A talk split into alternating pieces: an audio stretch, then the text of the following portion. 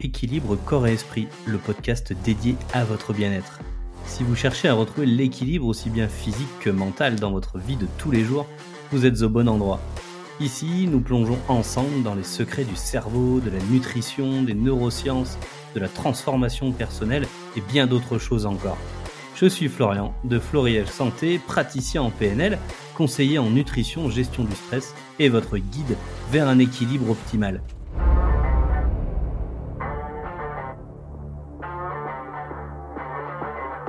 Êtes-vous prêt à transformer votre vie?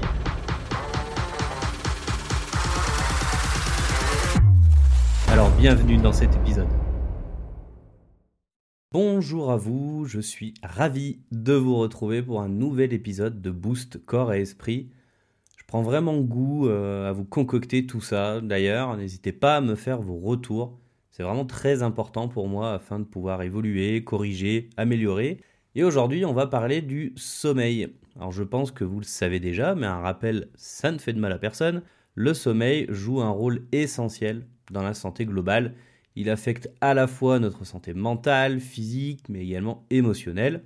Donc il est tout d'abord crucial au niveau mental, bah, justement pour la régulation émotionnelle, car il contribue à favoriser une stabilité de nos émotions. Plus votre sommeil est de qualité, et plus cela vous aidera à maintenir un état d'esprit équilibré, et vous aidera à éviter en fait tout ce qui est montagne russe émotionnelle ou de péter un plomb sur votre collègue car il a oublié de mettre du sucre dans votre café à la pause. Ensuite, pour euh, consolider la mémoire, parce que pendant que vous dormez, le cerveau passe ce temps à consolider les infos de la journée et les expériences que vous avez vécues, bah, ce qui contribue à améliorer votre mémoire et votre capacité d'apprentissage. Et allons un peu plus loin au niveau émotionnel avec tout d'abord le stress car quand vous dormez, vous permettez à votre corps de récupérer et de réguler ses niveaux de cortisol, qui est l'hormone du stress, on en parlera plusieurs fois dans cet épisode, et bien dormir vous aidera à maintenir une meilleure résilience émotionnelle. Tout est lié en fait, vous voyez, car votre inconscient, la nuit, travaille à consolider aussi vos expériences émotionnelles de la journée. C'est également donc crucial au niveau physique, car c'est quand vous dormez euh, que votre corps passe une bonne partie de son temps à régénérer vos cellules, réparer vos tissus, produire les hormones de croissance, et un bon sommeil bah, soutiendra votre système immunitaire et votre récupération physique. Et si on parlait aussi du poids, c'est intéressant, non? Eh bien, un sommeil insuffisant est associé à un déséquilibre de vos hormones, ce qui peut entraîner des changements au niveau de l'appétit, de la satiété, et ça favorise une prise de poids. Mais on détaillera ça un petit peu plus loin dans l'épisode. Pour résumer, en gros, un bon sommeil favorise l'élimination des toxines, c'est régulateur hormonal, glycémie, cortisol, reconstruction des stocks d'énergie, réparation des os, des muscles, régulation du système immunitaire, récupération intellectuelle, diminution du stress, récupération physique et psychologique également. Et si vous ne dormez pas bien ou pas suffisamment, bah, vous mettez à mal votre esprit, votre cerveau, votre corps et vos émotions, en gros, votre santé en général. Car oui, vous l'aurez bien compris, ici on parle de soi dans la globalité et c'est justement ça, la magie des neurosciences. Si je devais vous résumer simplement les conséquences d'un sommeil de mauvaise qualité ou de trop peu de sommeil, ben ça serait en gros une diminution de la concentration et de la clarté mentale, une altération de la mémoire, une baisse des performances cognitives, une diminution de la réactivité et du temps de réaction, en gros vous êtes mou, de plus en plus mou, euh, problèmes émotionnels, euh, irritabilité, colère, impact sur votre santé physique, déclin de vos performances professionnelles, euh, des effets sur vos relations sociales, etc. Il y en a une très longue liste. Alors, on va parler maintenant des bases du sommeil. En fait, une nuit de sommeil, elle est composée de plusieurs cycles qui comportent eux-mêmes plusieurs phases. Donc vous avez d'abord une phase qu'on appelle le sommeil léger. C'est euh, en deux parties. Il y a une partie qui est la transition entre l'éveil et le sommeil qui dure quelques minutes où vos muscles se relâchent, vous pouvez aussi avoir des images visuelles fugaces qui apparaissent, qu'on appelle hallucinations hypnagogiques. Puis la phase de sommeil léger, à proprement parler, qui dure 20 minutes, où votre fréquence cardiaque et votre température commencent à diminuer, les mouvements oculaires sont plutôt intermittents et vous pouvez être facilement réveillé dans cette phase de sommeil léger. Ensuite, on a le sommeil profond. Alors une première période toute petite de transition où les ondes cérébrales delta apparaissent, qui sont les ondes du bien-être, des ondes qui sont plutôt lentes. Ça commence à devenir plus difficile de vous réveiller et votre corps commence à récupérer au niveau physique et puis le sommeil profond complet arrive et la majorité des ondes cérébrales sont justement des ondes delta et à ce moment euh, c'est crucial pour votre récupération physique, la croissance, la régulation hormonale et la consolidation de la mémoire. Et vous pouvez être complètement désorienté si on vous réveille à ce moment-là. Et je pense que vous avez déjà vécu ça un jour dans votre vie. Enfin, il y a le sommeil paradoxal. Et là, on constate des mouvements oculaires qui sont très rapides, et c'est à ce moment-là, en fait, que vous rêvez. La respiration, elle devient aussi plus rapide, plus irrégulière, la pression artérielle, elle augmente, et votre cerveau est aussi actif que quand vous êtes réveillé. Et c'est le moment où il y a ce qu'on appelle une paralysie musculaire, qui est naturelle, qu'on appelle l'atonia, et qui empêche les mouvements physiques en réponse au rêve, en théorie. Et en fait, ça, c'est les trois grosses phases que compose un cycle de sommeil. Vous verrez parfois qu'on dit qu'il y en a quatre, car on compte la phase d'endormissement, mais moi je la case plutôt comme transition dans la phase du sommeil léger. Donc moi je parle de trois grosses phases. Un cycle dure entre 1h20 et 1h30. Et pour une nuit, on préconise d'avoir 5 cycles complets de sommeil. Mais on en parlera un peu plus tard. Et justement, là, on va parler de la durée recommandée. Alors, il y a plein d'écoles, mais moi, je vais vous parler de ce que j'ai cherché et surtout ce que j'ai éprouvé et qui a fonctionné sur moi et mes clients. On partira globalement pour tout le monde entre 7h et 9h par nuit. On parlerait par contre de 7 à 8 heures pour ceux qui ont plus de 65 ans. Et c'est déjà un bon point de départ. Mais la quantité optimale, elle varie vraiment selon les personnes. Mais les études ont montré que dans cette fourchette, et euh, en fait on était pas mal, et qu'en dessous il y avait plus de risques pour la santé. Donc j'ai déjà cité les effets d'une privation de sommeil en début d'épisode, mais je voulais détailler celui de la prise de poids, ou qui empêche de perdre du poids. On va parler un peu d'hormones. Donc au niveau des hormones, on a la mélatonine, qui est l'hormone de l'endormissement. On a le cortisol, qui est une des hormones du stress. On a l'adénosine, qui est un neurotransmetteur, plutôt calmant, on va dire. La gréline, qui est l'hormone de l'appétit. La leptine, qui est l'hormone de satiété. Et l'insuline, qui aide à réguler le taux de sucre en le diminuant, en fait. À réguler votre taux de sucre dans le sang. En fait, quand vous dormez, vous sécrétez, normalement, beaucoup de leptine. C'est l'hormone donc de satiété et elle est synthétisée par les cellules du tissu adipeux, en gros votre gras. Et c'est pour ça qu'on n'a pas faim quand on dort, quand tout va bien. Mais quand la nuit elle est trop courte, euh, on va avoir une diminution de la leptine et une augmentation plutôt de la gréline ce qui va faire que vous allez avoir faim, des fringales, ce qui va générer un dérèglement des sensations alimentaires, et donc on va manger beaucoup plus, et plutôt moins qualitatif, et plutôt sucré. Donc ce qui va favoriser à terme une prise de poids. Mais aussi, on augmente le stress physiologique quand on dort pas assez. Et ça, c'est le stress qu'on voit pas, à contrario du stress émotionnel que lui on arrive à ressentir. Le stress physiologique, il est là, en arrière-plan, mais c'est pas celui qu'on reçoit, enfin qu'on ressent euh, vraiment euh, de façon très significative au quotidien, mais qu'il faut prendre en compte. Euh, du coup, on augmente le stress physiologique quand on dort pas assez, et donc l'hormone, le cortisol. Et pour contrebalancer ça, on a besoin de beaucoup de dopamine pour contrebalancer le cortisol. La dopamine, c'est l'hormone du bien-être et du plaisir. Et du coup, on va avoir envie de plus de, de, sucre, on va avoir des envies sucrées, de plaisir. Du coup, pour pouvoir sécréter plus de dopamine, on va manger plus sucré, donc on va favoriser la prise de poids également. Et enfin, on va altérer la digestion du glucose. Alors ça, c'est tout un tas de choses au niveau biochimique. Et ça va entraîner à terme de la résistance à l'insuline. On en parlera dans un autre épisode, mais en gros, c'est le pré, pré, pré, pré, pré, pré-diabète. Et tout ça va favoriser la prise de poids. Donc c'est pour ça, avec toute cette cascade de neurotransmetteurs, de d'hormones et de dérégulation de tout ça, en fait, que euh, bah, quand vous dormez pas assez ou que vous dormez mal, eh ben, ça peut favoriser une prise de poids et ça peut surtout aussi vous empêcher d'en perdre. Et j'ai envie qu'on fasse un focus vraiment euh, entre le manque de sommeil et le cortisol et la prise de poids. Le cortisol, en fait, il va libérer du sucre dans le sang. C'est une hormone hyperglycémiante. Elle va favoriser le stockage des graisses sous forme de triglycérides, c'est votre gras.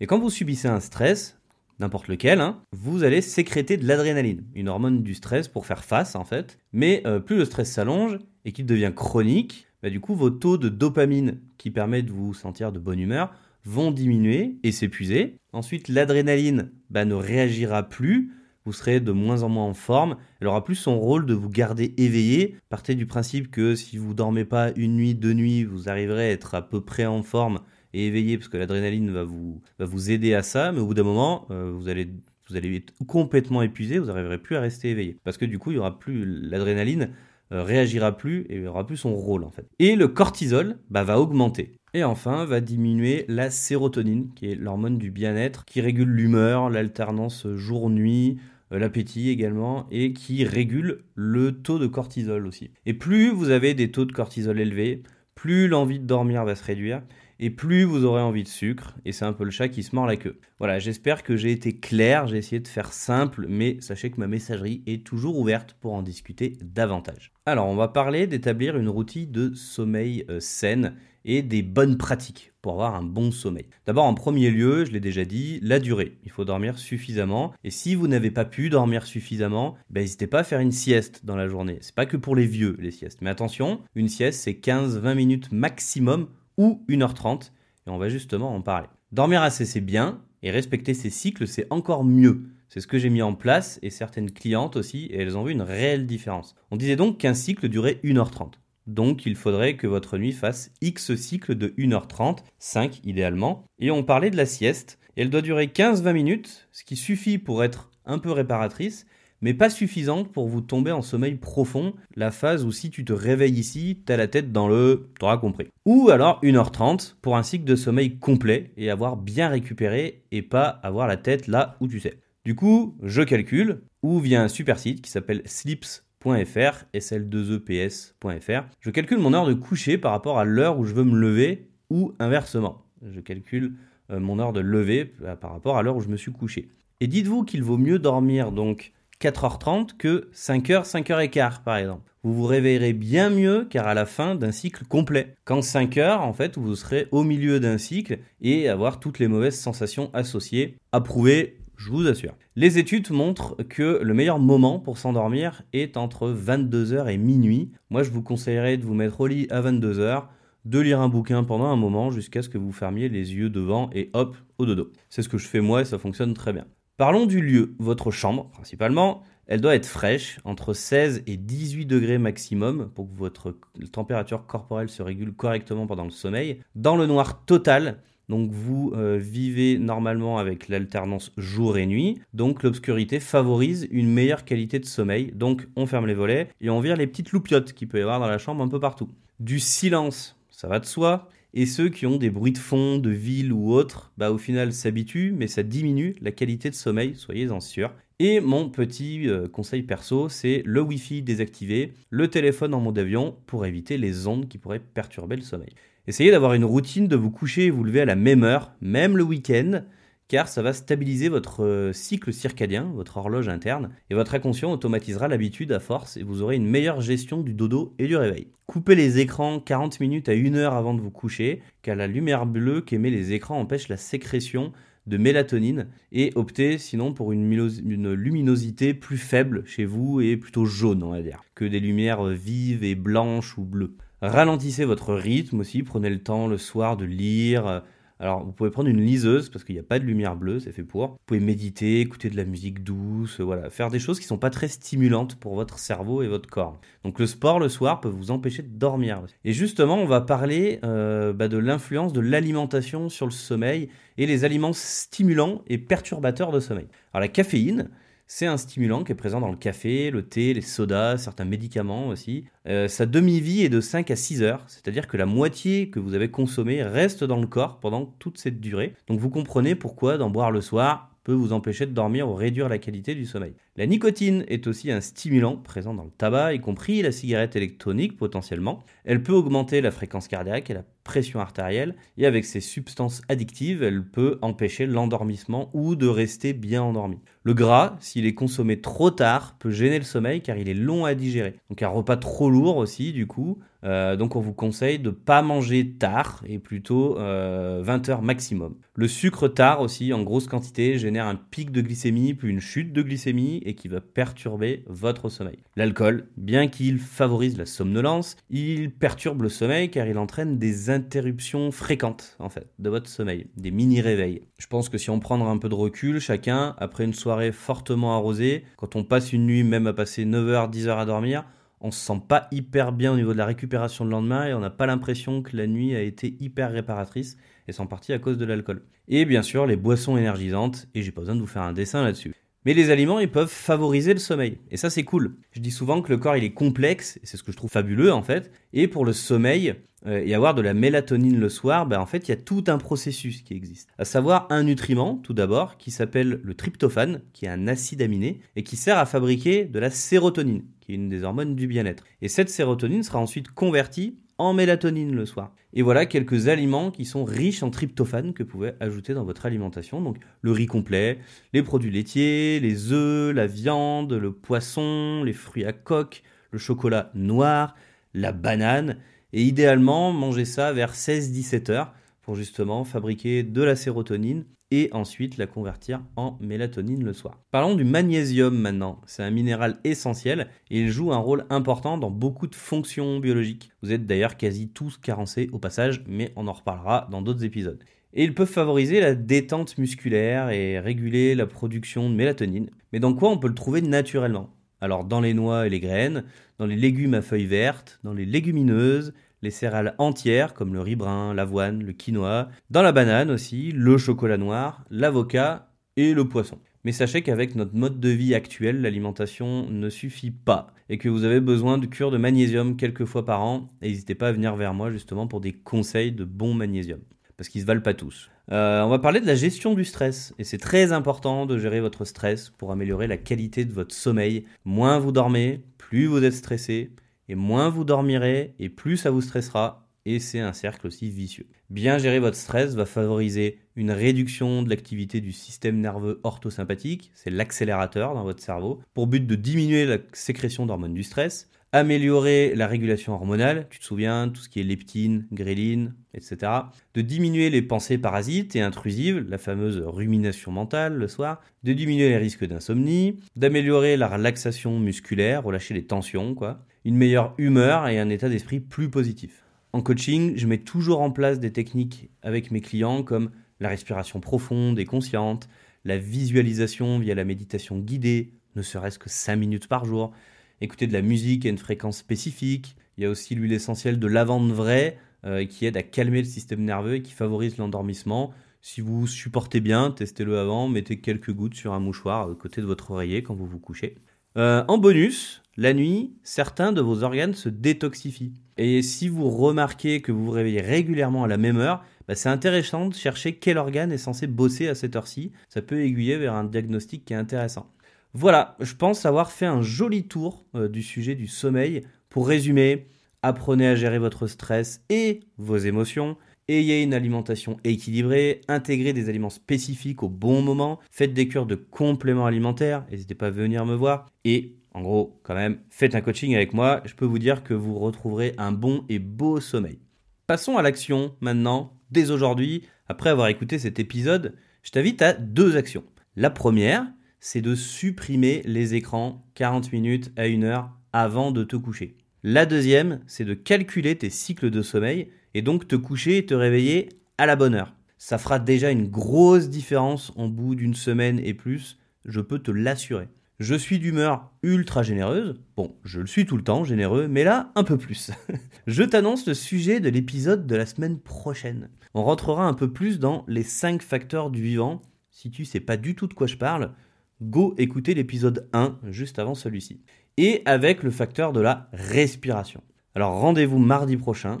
Et n'oublie pas, si tu ne prends pas soin de ta santé, qui le fera à ta place? C'est la fin de cet épisode, merci de m'avoir écouté jusqu'à la fin.